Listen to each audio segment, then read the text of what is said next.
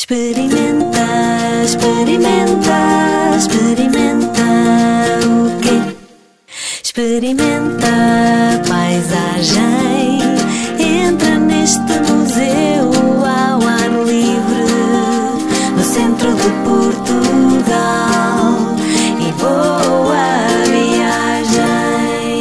Muito bom dia, boa tarde, boa noite. É é o que der mais jeito a esta hora.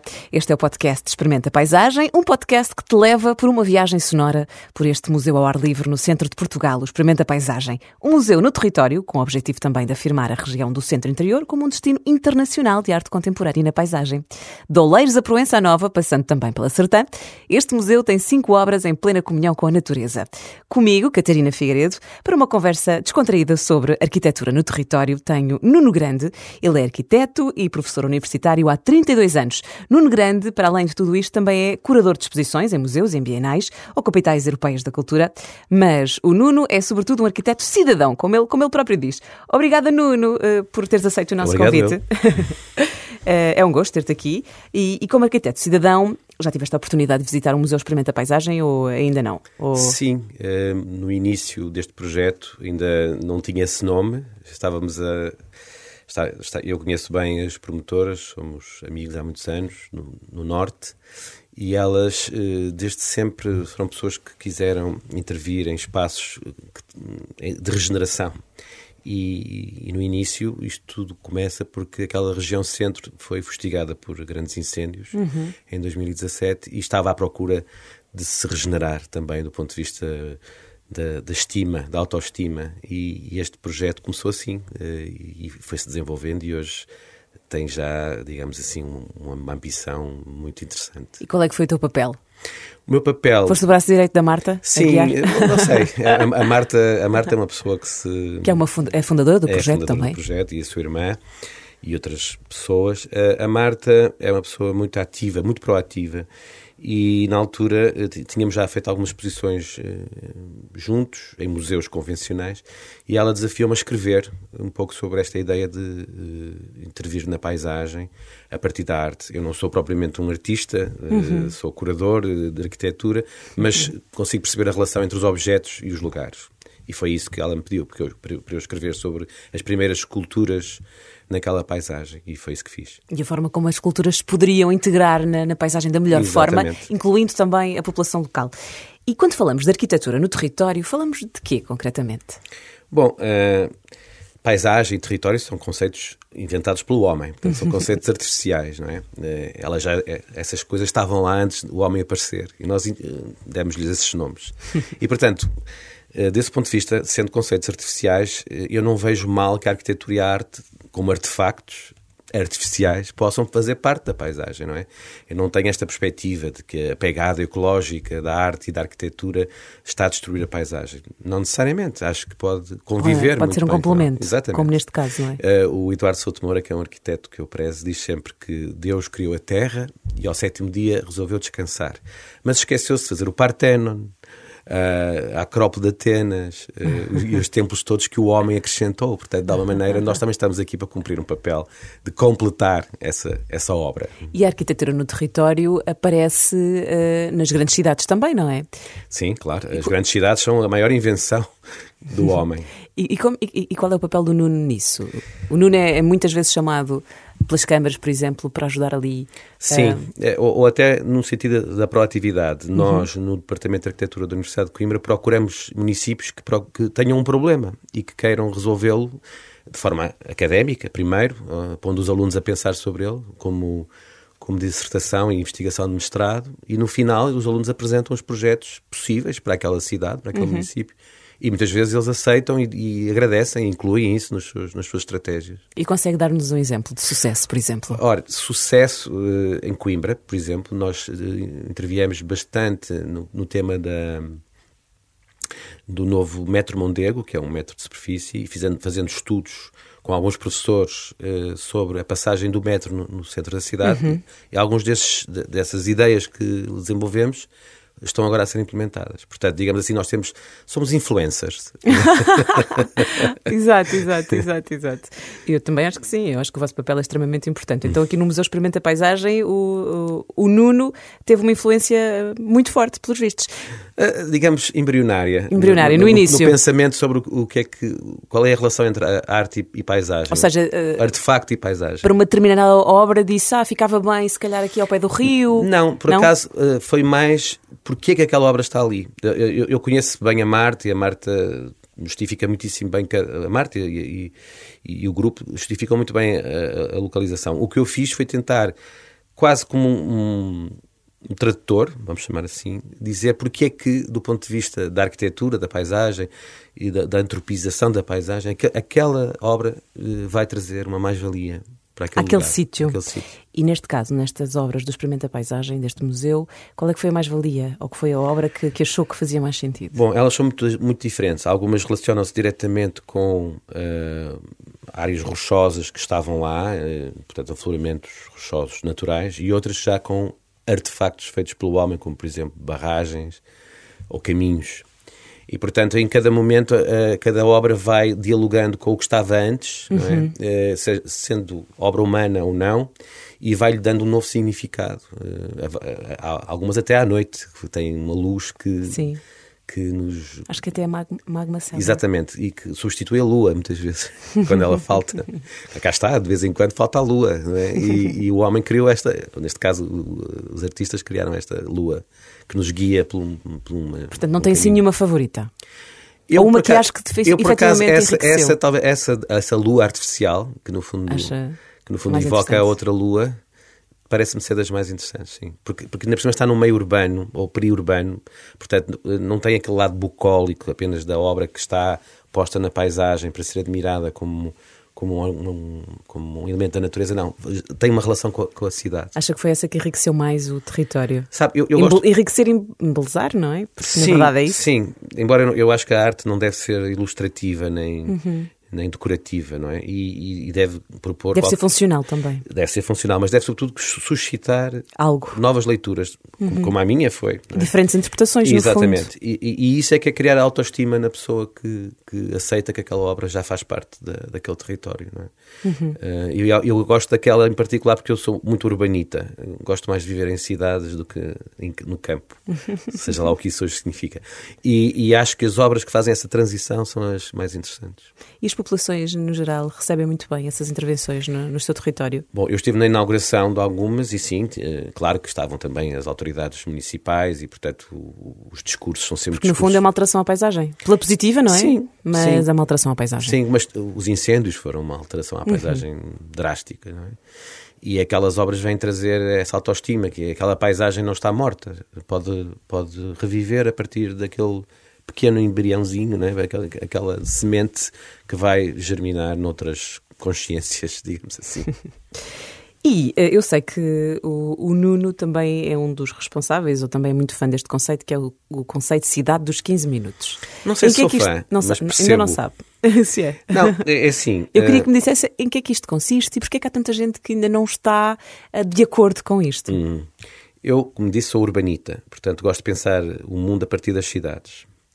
Uh, este conceito foi um conceito introduzido pelo Carlos Moreno, que é um, um académico francês, uh, na verdade de origem espanhola, mas que, que, é professor na Sorbonne, e que lançou esta ideia imediatamente agarrada pela, pela Presidente da Câmara de Paris, Anne Hidalgo, não é? Anne Hidalgo, e, e, e, que no fundo diz o, o, que era bom era que todos conseguíssemos viver a 15 minutos de, das coisas que fazemos, ou seja, uh, a escola dos filhos estivesse a menos de 15 minutos, o nosso trabalho estivesse a menos de 15 minutos, o sítio onde vamos comprar as nossas.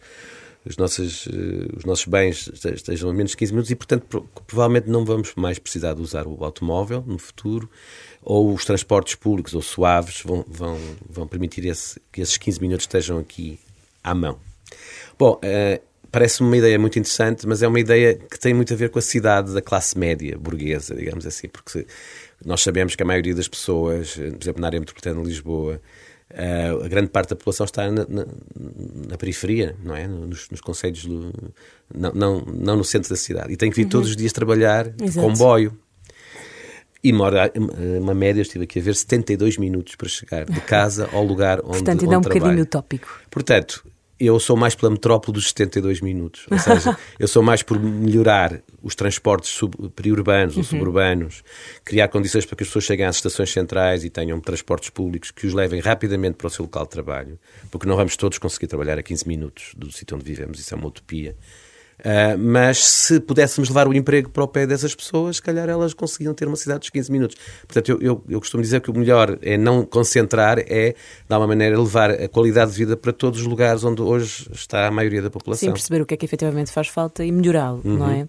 Se bem que há cidades aqui e há bairros eh, em Portugal, estou a lembrar agora, estou-me a lembrar agora de Lisboa e do bairro de Alvalade, que é um bairro que de facto podemos um bocadinho sentir isso de, não é uma cidade, não é? Sim. Mas de, de- dos Sim. 15 minutos, porque está Sim. tudo muito perto.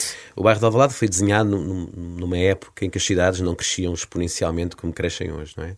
Eh, Se é que, se é que crescem, porque nós sabemos que em Portugal, eh, apesar da área metropolitana ter crescido eh, em termos populacionais, foi a única, aliás, eh, na verdade, as cidades hoje na Europa estão muito contidas, não, não temos filhos, não é? Não- a população não está a crescer tanto como noutros lugares do mundo. Mas, eh, na verdade, Alvalade foi pensada exatamente para ser uma microcidade, eh, com lojas, com... eh, Talvez o emprego não seja tão abundante, porque... Mas até, até mesmo o emprego se Ma- consegue. mas se for um emprego desse género de serviços, de Lá proximidade, está, sim. porque hoje sim. em dia há, há vias para bicicletas, Sim, há, há sim. uma acessibilidade também maior a eh, outras eu acho, zonas da cidade. eu acho que Alvalade tem a área e tem o espaço para se, para se ensaiar isso que Barcelona já está a fazer, que é fechar o- algumas ruas ao trânsito eh, automóvel e tentar que as pessoas usem o espaço de outra maneira. Porque podemos tentar ter uma, uma cidade de 15 minutos, não é? Podemos tentar, sim. Ou seja, aproximar as pessoas. Sim, mas eu sou a favor essencialmente que se eu quiser ir visitar a cidade dos 15 minutos do outro, eu tenha um transporte público qualificado para o fazer. Uhum.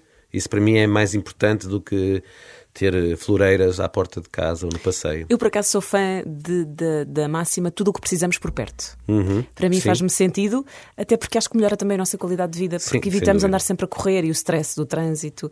Mas, claro, é importante também não descurar a acessibilidade hum, das cidades. Uhum. Agora, passando assim para outro tema, já que falamos um bocadinho também da cidade em 15 minutos, arte e arquitetura, quando é que as duas se unem e quando é que divergem? Qual, é, qual é que é a diferença? Isso é uma história tão velha como o mundo, não é? Porque, na verdade, há quem diga que a arquitetura é uma arte. E eu sou daqueles que acham que tem uma Claro componente artística. Portanto, é uma das sete artes, não é? Das sete belas artes. Mas, de qualquer maneira, hum, é verdade que os artistas e os arquitetos nem sempre, eh, muitas vezes olham-se com desconfiança, porque eh, a partir da arte não tem função, uma pessoa pode fazer um objeto artístico e não lhe dar qualquer função, a não ser o deleite de o ver, e normalmente a arquitetura é a, é, é a arte da função, é a arte do programa. Nós temos que obedecer a uma encomenda para criar um espaço. Vocês são menos criativos? Não, Os acho é que artistas plásticos, por não, exemplo? a- acho é que temos que realmente criar eh, espaços hab- habitáveis permanentemente, não é? Enquanto que há esculturas habitáveis, há esculturas penetráveis, há instalações, é? Hoje, hoje os artistas apropriam-se muito de, de aspectos da arquitetura, é preciso ver isso também. Eh, e nós também dos artistas. Eh, mas nós temos aquela ideia de que nós, para além disso tudo, temos que criar um, um teto e um espaço para que as pessoas cumpram uma, uma, um qual- uma qualquer função dentro dele. Portanto, há um lado funcionalista, se quisermos. Vocês pragmático. colaboram, os arquitetos e os artistas plásticos acabam por sim. colaborar. Se calhar devíamos colaborar mais. No Museu Eh, Experimenta Paisagem, esse é o sim, exemplo sim, maior, é não é? verdade. Dessa É parceria verdade. eficaz. Não, eficaz, sim, sim, sim, sim. Porque, na verdade, não é só a questão da obra ser um espaço, é também como é que ela fica naquele espaço. E os arquitetos aí podem ajudar um- E como é que o território também reage. E como é que o. E isso território vocês reage. também têm, têm um papel Sim, importante. porque nós, nós temos aquilo que se chama cultura espacial, que é perceber eh, distâncias, proporções, ah, relações, coisas que, para o qual fomos treinados, não é? Eh, Do ponto de vista da formação. E essa cultura espacial não é generalizável a, a todos de trabalho. Como sabe, eh, o, Museu Experimenta Paisagem também está incluído num, num- projeto de desenvolvimento sustentável dos territórios do, do interior e não só, e também in- do- num, num processo de inter- internacionalização que se chama Landscape Together, que tem o objetivo de internacionalizar este projeto. A ideia é que se torne um modelo replicável e, e o objetivo de todos é recuperar um sentido de pertença aos lugares. O que é que já está a ser feito para se conseguir isso? O Nuno tem alguma coisa a ver com isso? Tenho indiretamente, porque Uhum. uh, sou professor na Universidade de Coimbra e de alguma maneira ajudei a introduzir esse projeto na Universidade de Coimbra, que é uma das parceiras do projeto. Ou seja, põe os alunos a pensar. É uma coisa que os professores Vai- fazem muito. Exatamente. Utilizam muito a criatividade Não diretamente dos meus alunos, mas de outros professores que eu Ok. envolvi neste, neste projeto. Ou, ou pelo menos lancei a ideia e eles agora ganharam autonomia e, estão, estão, e, e penso que também estarão aqui neste podcast no futuro. Ou já foram, já não sei.